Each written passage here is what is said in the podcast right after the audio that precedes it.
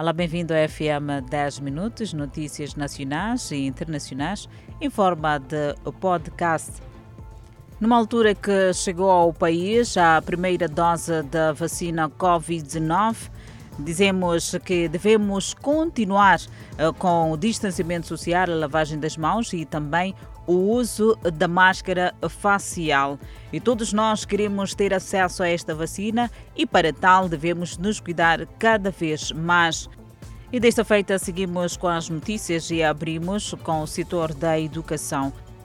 Olhamos para as matrículas, um primeiro dia de renovação e para matrículas de novo ingresso mercado de um total vazio. Quase ninguém procurou aproximar-se das escolas. Alunos da primeira classe à nona e décima segunda já podem ir matricular-se. Temos indicação de que muitas escolas a nível do país não tiveram muita afluência de pais encarregados de educação para efetuar a matrícula dos seus educando. Um cenário similar assistiu-se também na escola primária completa 24 de julho, que também começou o dia sem muitos alunos. E as matrículas da oitava, nona, décima primeira classes arrancam na próxima segunda-feira. E talvez chamar aqui os pais encarregados de educação que vamos matricular os nossos filhos, vamos eh, matricular os nossos educandos e não deixarmos tudo para a última hora. Arrancaram também eh, em todo o país estas matrículas. Seguimos com o assassinato macabro. Um homem desconhecido invadiu uma residência, espalcou três menores de idade e matou a empregada doméstica da mesma casa. O caso deu-se no município de Matola, no bairro Mulotana. Instalou-se o luto numa família graças a uma ação hedionda de um desconhecido. São três crianças espancadas e a trabalhadora doméstica morta paulada. Uma tarde de quinta-feira que não foi das melhores, Ainda mais quando se sai de casa e espera-se que o dia tenha decorrido da melhor maneira e de repente algo inesperado acontece. E a vizinha abordada pelos menores depois da ação conta que uma das crianças estava ensanguentada no momento. O líder comunitário lamenta o sucedido e afirma que é a primeira vez que o fenômeno ocorre na zona e com lágrimas inconsolável a tia da malograda, que tinha apenas 20 anos de idade, Disse que mesmo a começar a trabalhar, havia um mês naquela residência, não teve palavras para expressar a dor. No momento de invasão na residência, estava a trabalhadora doméstica, uma criança de 10 anos, outra de 7 e um bebê de 1 ano e 7 meses. A menor de 10 anos encontra-se neste momento hospitalizada. É realmente um crime hediondo no município da Matola. Seguimos com outras notícias. Arrancou a terceira sessão ordinária da nona legislatura da Assembleia da República no contexto da pandemia da Covid-19. Os discursos das três bancadas foram marcados pelos apelos à paz, ao diálogo. E face à luta contra o novo coronavírus, as sessões da nona legislatura da Assembleia da República são realizadas cumprindo com o protocolo sanitário. Os 250 deputados divididos pela sala plenária, galeria reservada aos convidados e sala dos trabalhos das bancadas, isto no âmbito da prevenção do novo coronavírus. E a presidente da Assembleia da República, Esperança Bias, eh, diz que espera que os países africanos consigam ter acesso à vacina Covid-19 de forma acessível e justa e encoraja os profissionais da saúde para o combate à pandemia viral.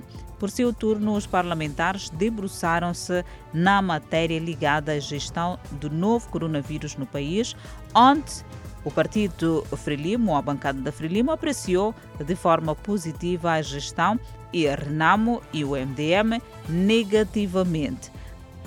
É de recordar que arrancou esta quinta-feira esta terceira sessão ordinária eh, da oitava legislatura uh, e por várias razões contou com 225 deputados dos 250. E continuamos a olhar a informação e desta feita cresce nas cidades de Maputo e Matola os casos de roubo de botijas de gás para depois revender aos interessados. Muitas são as vítimas entre residências e estabelecimentos comerciais, o último caso foram mais de 30 botijas roubadas e detidos três indiciados. São botijas de gás domésticos, estejam elas cheias ou vazias, um negócio que atrai muitos interessados. No meio desta procura, uma oportunidade para as pessoas de má fé. O caso concreto é Alberto, que já perdeu a conta do número de vezes que sofreu roubos de botijas na lanchonete.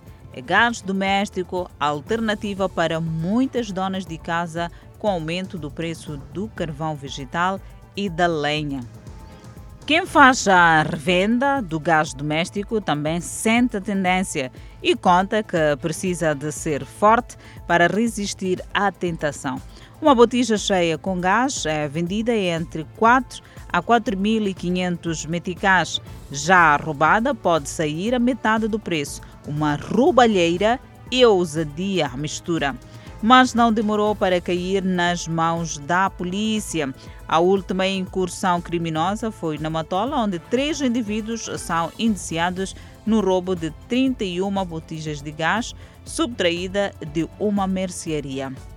É a procura das botijas de gás na capital do país, um cenário que se repete por várias, várias zonas e também posso até arriscar em dizer a nível do país. E seguimos com o conflito de terra, uma demolição de casas levada a cabo pela administração de Camavota na cidade de Maputo causou um confronto entre moradores de Mapulene e a polícia. A ação foi interrompida por um outro documento supostamente vindo do tribunal moradores de Mapulene a desafiarem a polícia do bairro Costa do Sol. Um contingente que foi mobilizado para proteger da fúria popular o pessoal do Distrito Municipal Camavota com a missão de demolir casas erguidas em propriedade alheia. O contingente policial foi reforçado e a fúria popular dominada. Demolições em execução demolições no meio de agitação. A máquina não tinha concluído a operação quando um outro documento supostamente produzido pelo tribunal chegou para impedir prosseguimentos das demolições.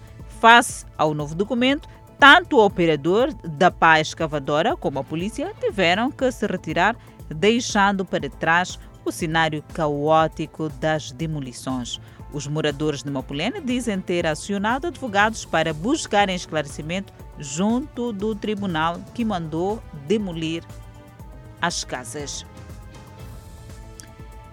É um cenário que poderá acompanhar o seu desenvolvimento quando forem 19 horas e 45 minutos no Fala Moçambique. E agora vamos falar do oxigênio medicinal, que é escasso na África.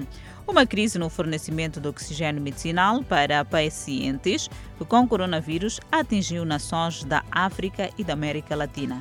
Dados indicam que os alertas foram ignorados no início da pandemia e os médicos dizem que a escassez levou a mortes desnecessárias. E tem sido uma corrida contra o tempo. Cada minuto sem oxigênio é sufocante, podendo representar danos irreversíveis para o corpo, inclusive a morte. A demanda pelo oxigênio nos hospitais aumentou e já passam-se duas semanas e alguns países da África e América Latina aguardam pela chegada de mais oxigênio medicinal. A administração artificial do oxigênio é indicada em qualquer caso que a respiração esteja prejudicada, como por exemplo pacientes com Covid-19. Existem diversas formas de fornecer oxigênio e várias de acordo com a gravidade do caso. Porque o oxigênio hospitalar está escasso em vários pontos do mundo, famílias desesperadas de pacientes chegam a recorrer ao mercado negro. Esta é uma situação realmente que deixa sufocado muitas, muitas pessoas. Afinal de contas, são vidas que se perdem por falta de oxigênio medicinal. Poderá acompanhar o desenvolvimento destas e outras notícias quando pontualmente forem 19 horas e 45 minutos. E na edição de hoje poderá acompanhar o Fala Moçambique, Adelaide Isabel e também o Relvo Lapucheca.